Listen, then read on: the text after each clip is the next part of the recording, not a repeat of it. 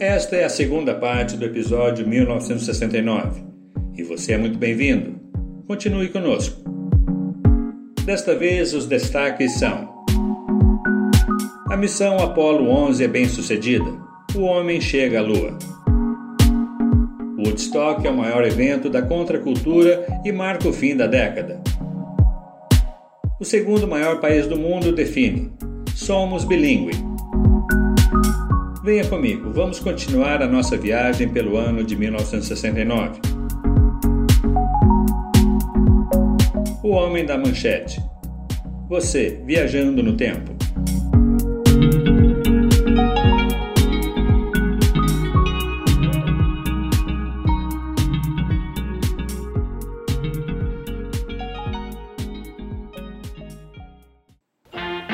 Now, the Riverdale Carnival presents the Archies.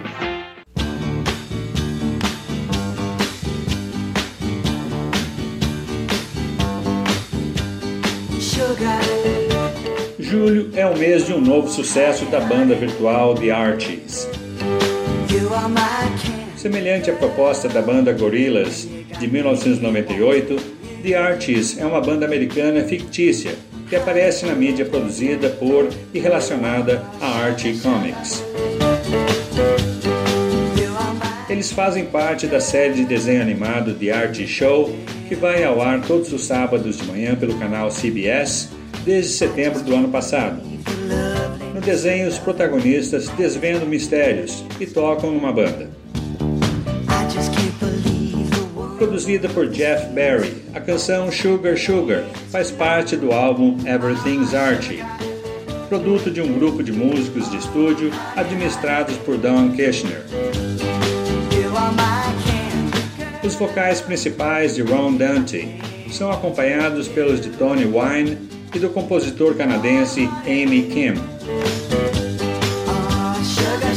Do gênero Bubblegum Pop, Sugar Sugar vai alcançar o topo da Billboard Hot 100, considerada a música do ano de 1969 nos Estados Unidos. Será top 1 de acordo com a revista canadense RPM e também top 1 nas paradas britânicas.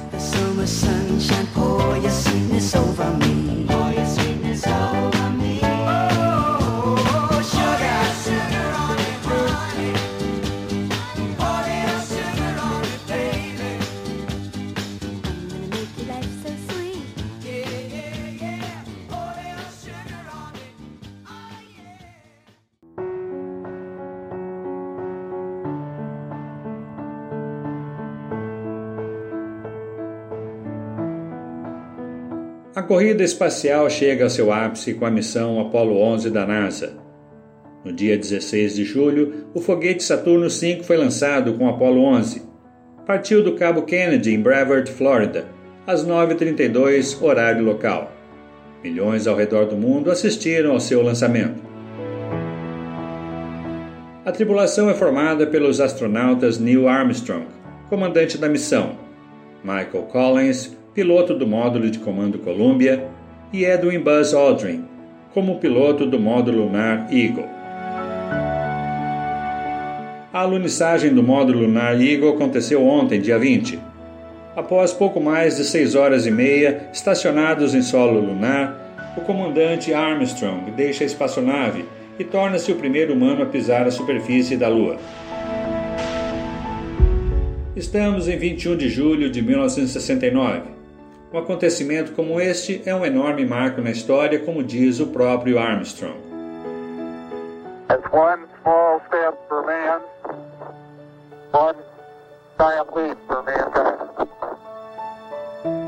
Um pequeno passo para o homem, um salto gigantesco para a humanidade.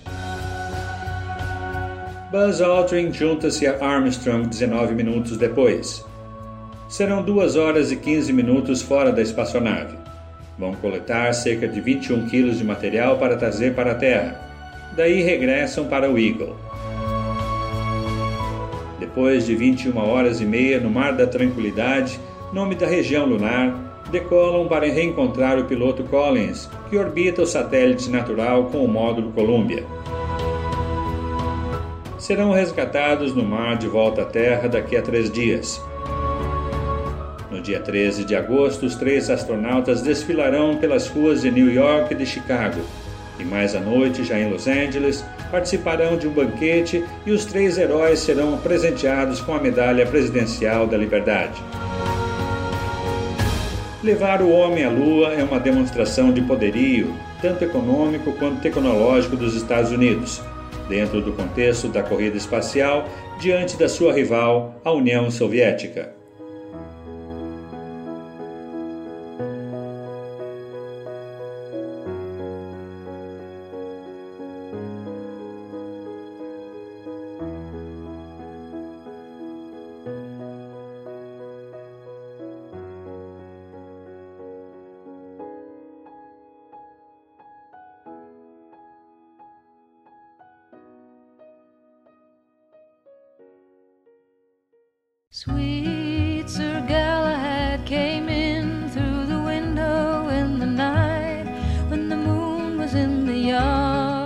Festival Woodstock Music and Art Fair acontece entre hoje, dia 15 de agosto de 1969, uma sexta-feira, e vai até domingo, dia 17.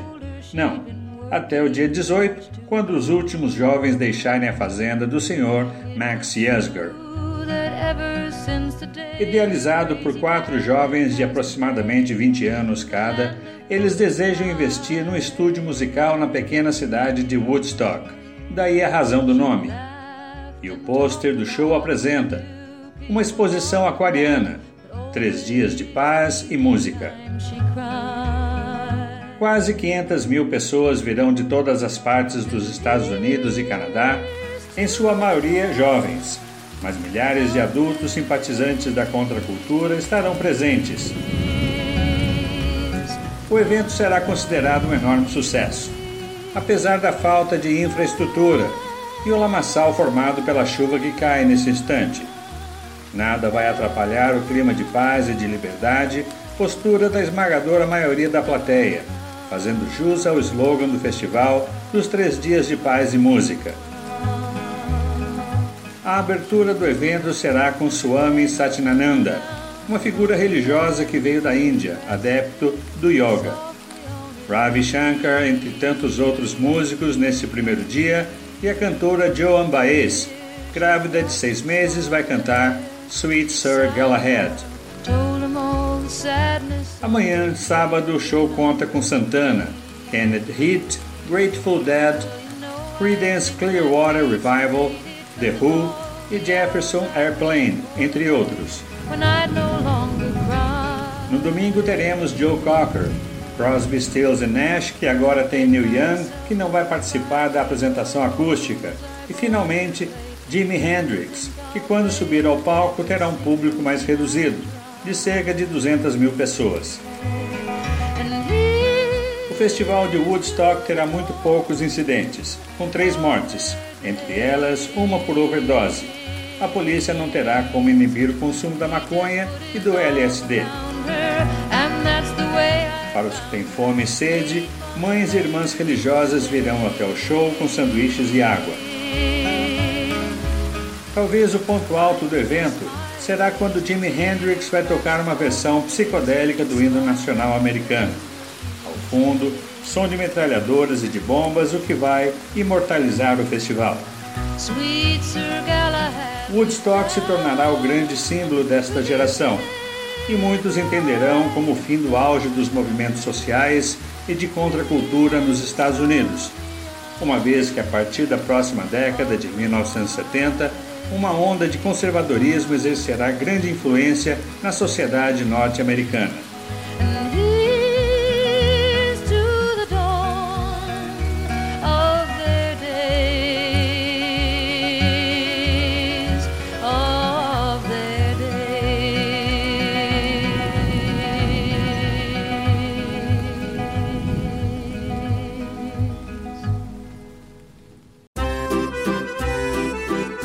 Diferente do que a maioria pensa, o Canadá não é um país falante apenas da língua inglesa. Em seus territórios, em quase todas as províncias, o inglês de fato é o idioma falado. exceto a maior província canadense, o Quebec, onde a língua falada é o francês. E a partir de hoje, 7 de setembro de 1969, entra em vigor a Official Language Act, ou Lei das Línguas Oficiais no Canadá. De agora em diante, tanto o inglês como o francês são os idiomas oficiais do país. A lei foi aprovada por recomendação da Comissão Real sobre Bilinguismo e Biculturalismo, estabelecida pelo primeiro-ministro Lester Pearson. Portanto, todas as instituições federais vão prestar serviços em ambos os idiomas, mediante solicitação. A cidade do Quebec, contudo, vai ser um reduto francófono à parte. Cidade que leva o nome da província, não confunda, possui regulamentos rígidos em relação ao idioma, existindo comissões verificadoras do uso da língua francesa. Lá a placa de sinalização pare ou stop é escrita em francês, arrêt, o protecionismo é tão forte que existe também outra legislação que determina a obrigatoriedade da tradução do idioma local de marcas com nomes em inglês. Um exemplo muito conhecido dessa legislação é a rede de fast food KFC, Kentucky Fried Chicken, que teve seu nome traduzido para o francês e tornou-se PFK, Poulet Frites Kentucky. Se você pretende estudar, trabalhar ou visitar a cidade de Quebec, tenha em mente a necessidade de ter no mínimo um conhecimento básico da língua francesa, pois a comunicação em inglês nem sempre é vista com bons olhos pelos nativos do lugar, mesmo que estes tenham fluência na língua inglesa.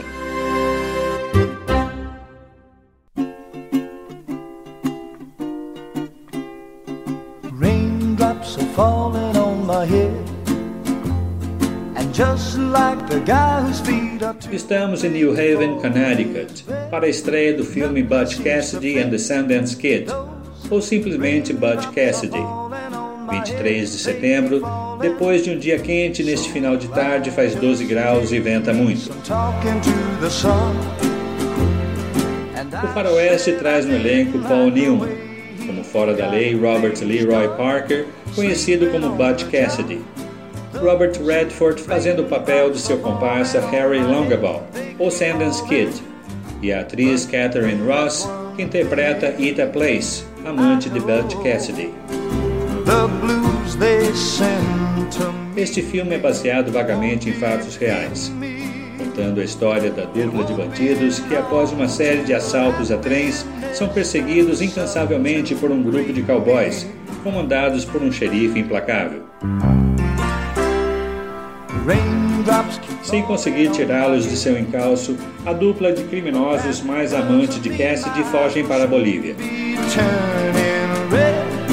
O filme vai ganhar quatro prêmios da Academia, o Oscar, incluindo o de melhor canção original para Raindrops Keep Falling on My Head, interpretada por B.J. Thomas. Nothing's worrying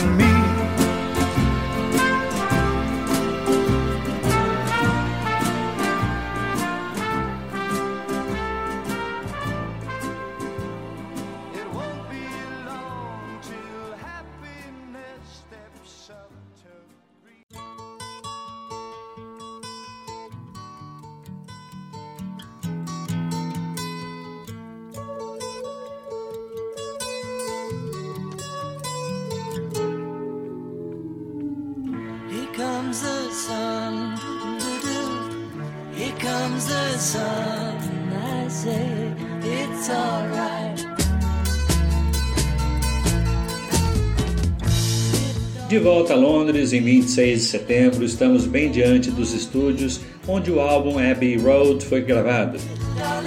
A canção Here Comes the Sun foi composta por George Harrison, numa manhã ensolarada na mansão de Eric Clapton, inspirada na música Bad, do Cream, banda de Clapton.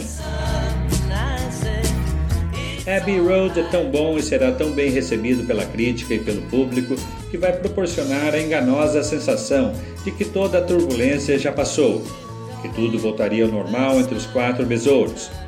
Contudo, será o começo de um fim ainda mais dramático. Com a morte de seu empresário Brian Epstein, em agosto de 67, começou a guerra de poderes entre eles e a desconfiança pôs fim ao grupo. Abbey Road tem uma capa icônica e será a mais famosa dos Beatles. fruto de uma sessão de fotos que desagradou John Lennon, ela traz pistas que confirmam o rumor de que McCartney está morto e que a foto é fruto de uma montagem. Paul está atravessando a rua descalço, fora de paz com os demais, de olhos fechados, com um cigarro na mão direita, pois ele é canhoto, com um Fusca, um Beetle, de fundo com a placa LMW, que supostamente referia-se à linda McCartney Widow, viúva, e abaixo 281F, ou seja, Paul teria 28 anos se estivesse vivo. Um F equivale ao if, partícula C em inglês. John Lennon, de barba e vestido de branco, é o pastor. Ringo Starr, de preto, é o agente funerário. Paul McCartney, de terno e descalços, como cadáver.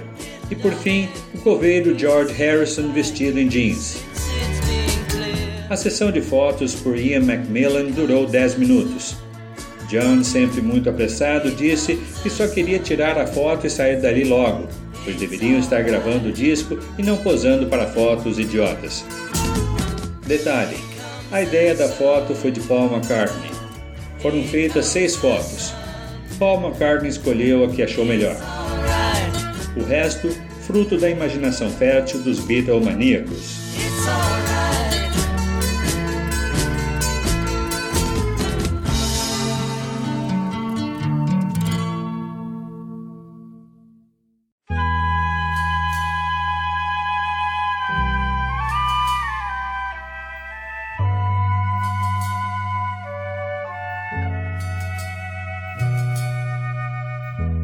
Said the straight man to the late man. A banda King Crimson foi formada no ano passado, na cidade inglesa de Dorset. Mas foi em agosto de 1967 quando os irmãos Michael e Peter Giles, baterista e baixista respectivamente, colocaram um anúncio procurando um tecladista que fosse cantor.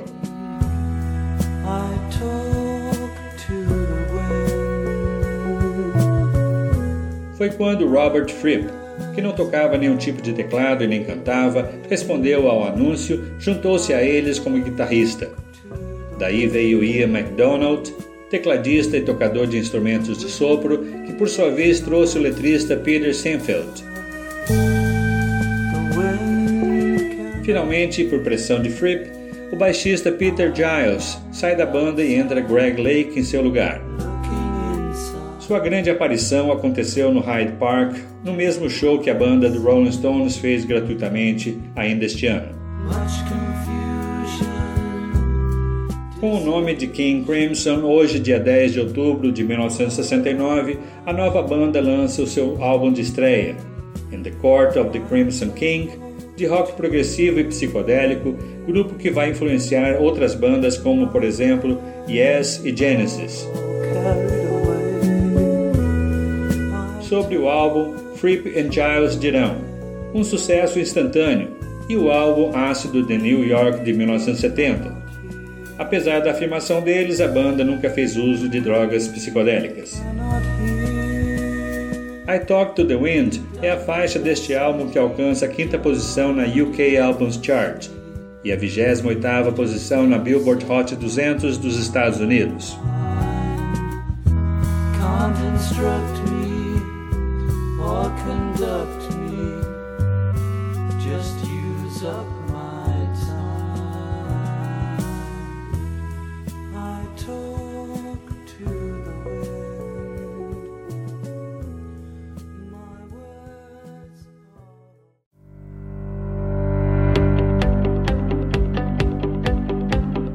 Detroit, Michigan, estamos na concessionária Dexter Chevrolet.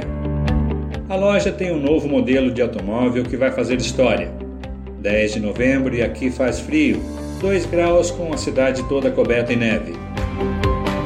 E um dos nomes mais icônicos do cânone automotivo dos Estados Unidos, o Chevrolet K5 Blazer, é um dos primeiros off-roaders a atrair um público mais amplo, mais amplo do que apenas fazendeiros e caipiras. Criado para competir diretamente com o Ford Bronco, nas ruas desde 1966, o Blazer é tão bom como off-road como também muito decente para dirigir na rua. a Chevrolet aproveitou ao máximo esse amplo apelo com uma variedade de estilos de carroceria, incluindo pickup, open top e station wagon, tudo em um chassi de curta distância entre eixos, com bastante distância do solo. Tração nas quatro rodas é padrão, mas a Chevy oferece a opção de tração traseira e você pode escolher entre as caixas manual e automáticas. A Chevrolet, como sempre, faz de tudo para superar os seus rivais.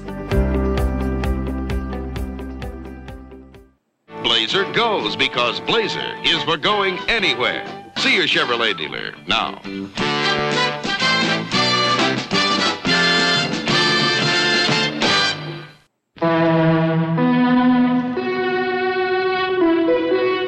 Program is from NET, the Public Television Network.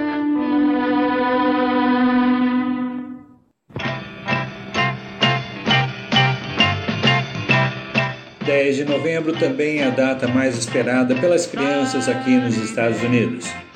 Estamos na casa da família Layton, aqui em Wichita, Kansas.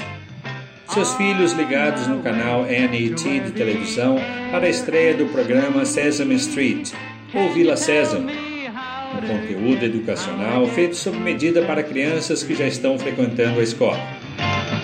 Apresentado por bonecos animados criados por Jim Henson, depois conhecidos por Muppets, a série terá 9.712 episódios, divididos em 48 temporadas, o programa de televisão infantil com maior duração na história. A Vila Sésamo foi concebida em 1966, durante discussões entre a produtora de televisão Joan Gans Cooney e o vice-presidente da Fundação Carnegie, Lloyd Morissette. Seu objetivo era criar um programa de televisão infantil que dominasse as qualidades viciantes da televisão e fizesse algo de bom com elas, como ajudar as crianças a se prepararem para a escola. Da mesma forma como os episódios de O Homem da Manchete são preparados, a produtora Joan Gans Cooney declara: sem pesquisa não haveria Vila César.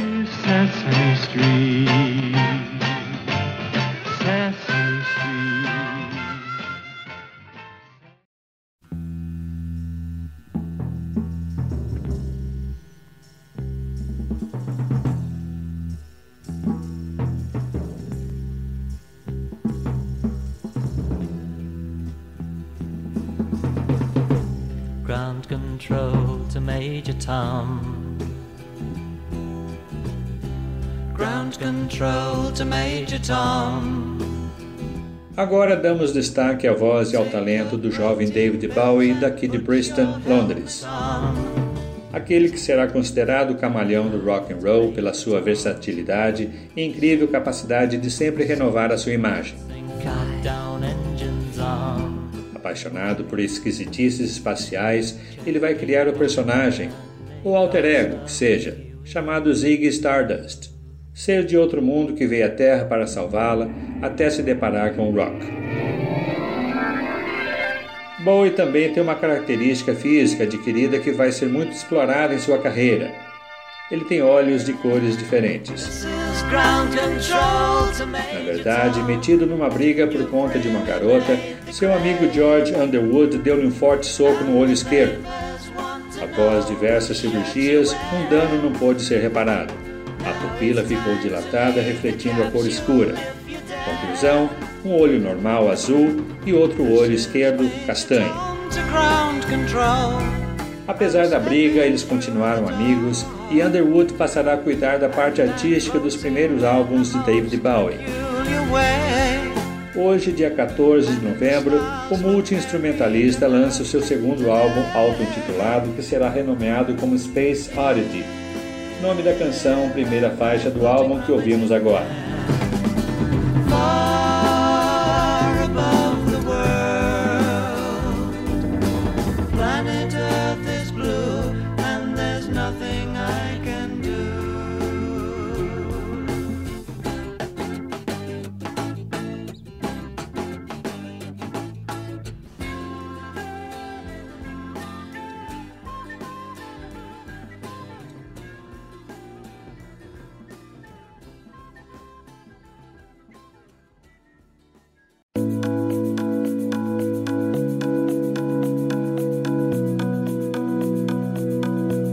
E em Tóquio, Japão, a Seiko, fabricante japonesa de eletrônicos, lança o primeiro relógio de quartzo do mundo, o Astron 35 SQ.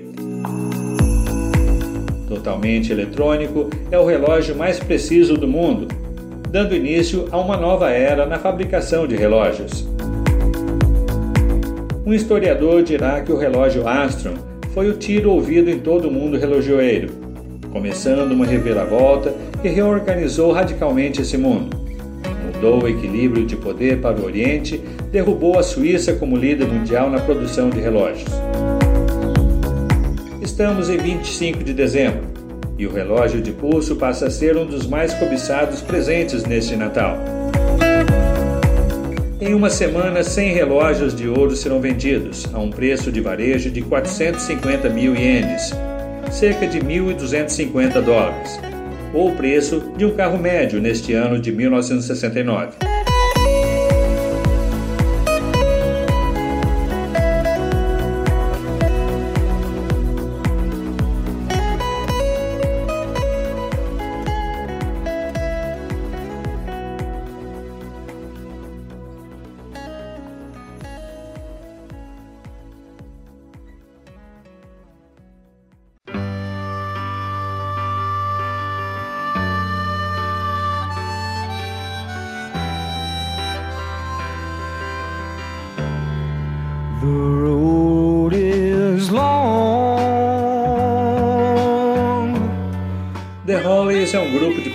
Rock britânico formado em 1962.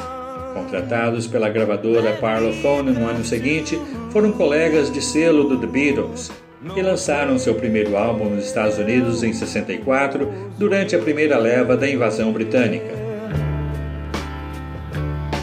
Alan Clark e Graham Nash fundaram a banda, mas Nash saiu no ano passado para formar o grupo Crosby, Stills Nash. A canção que ouvimos chama-se He Ain't Heavy, He's My Brother, uma balada escrita por Bobby Scott e Bob Russell. Hoje, 30 de dezembro, ela ocupa a posição 3 nas paradas britânicas e a sétima nos Estados Unidos, igual aqui na Nova Zelândia. Estamos na capital Wellington e esta é a praia Freiberg, que mais parece uma piscina.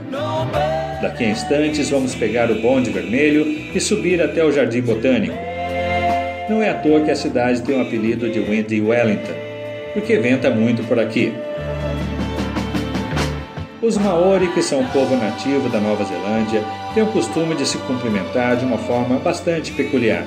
Encostam a testa e o nariz um do outro.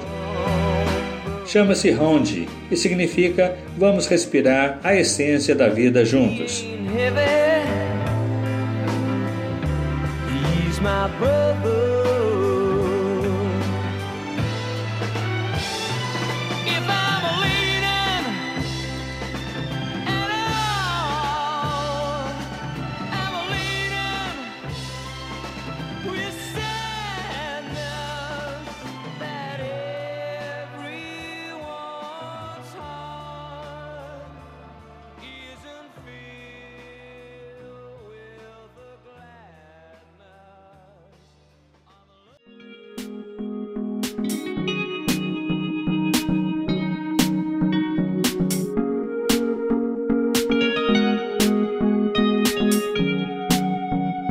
E assim chegamos ao fim deste último episódio da década de 60. A terceira temporada vem em seguida, os incríveis anos 70. Continue fazendo parte de nossas aventuras. Viaje conosco e reviva os principais acontecimentos no Brasil e no mundo. De repente estaremos em qualquer parte do planeta. Divulgue este podcast. Convide amigos para também adquirir um pouco de cultura e conhecimento de fatos, curiosidades, ter dicas de música e de cinema. O Homem da Manchete. Você viajando no tempo.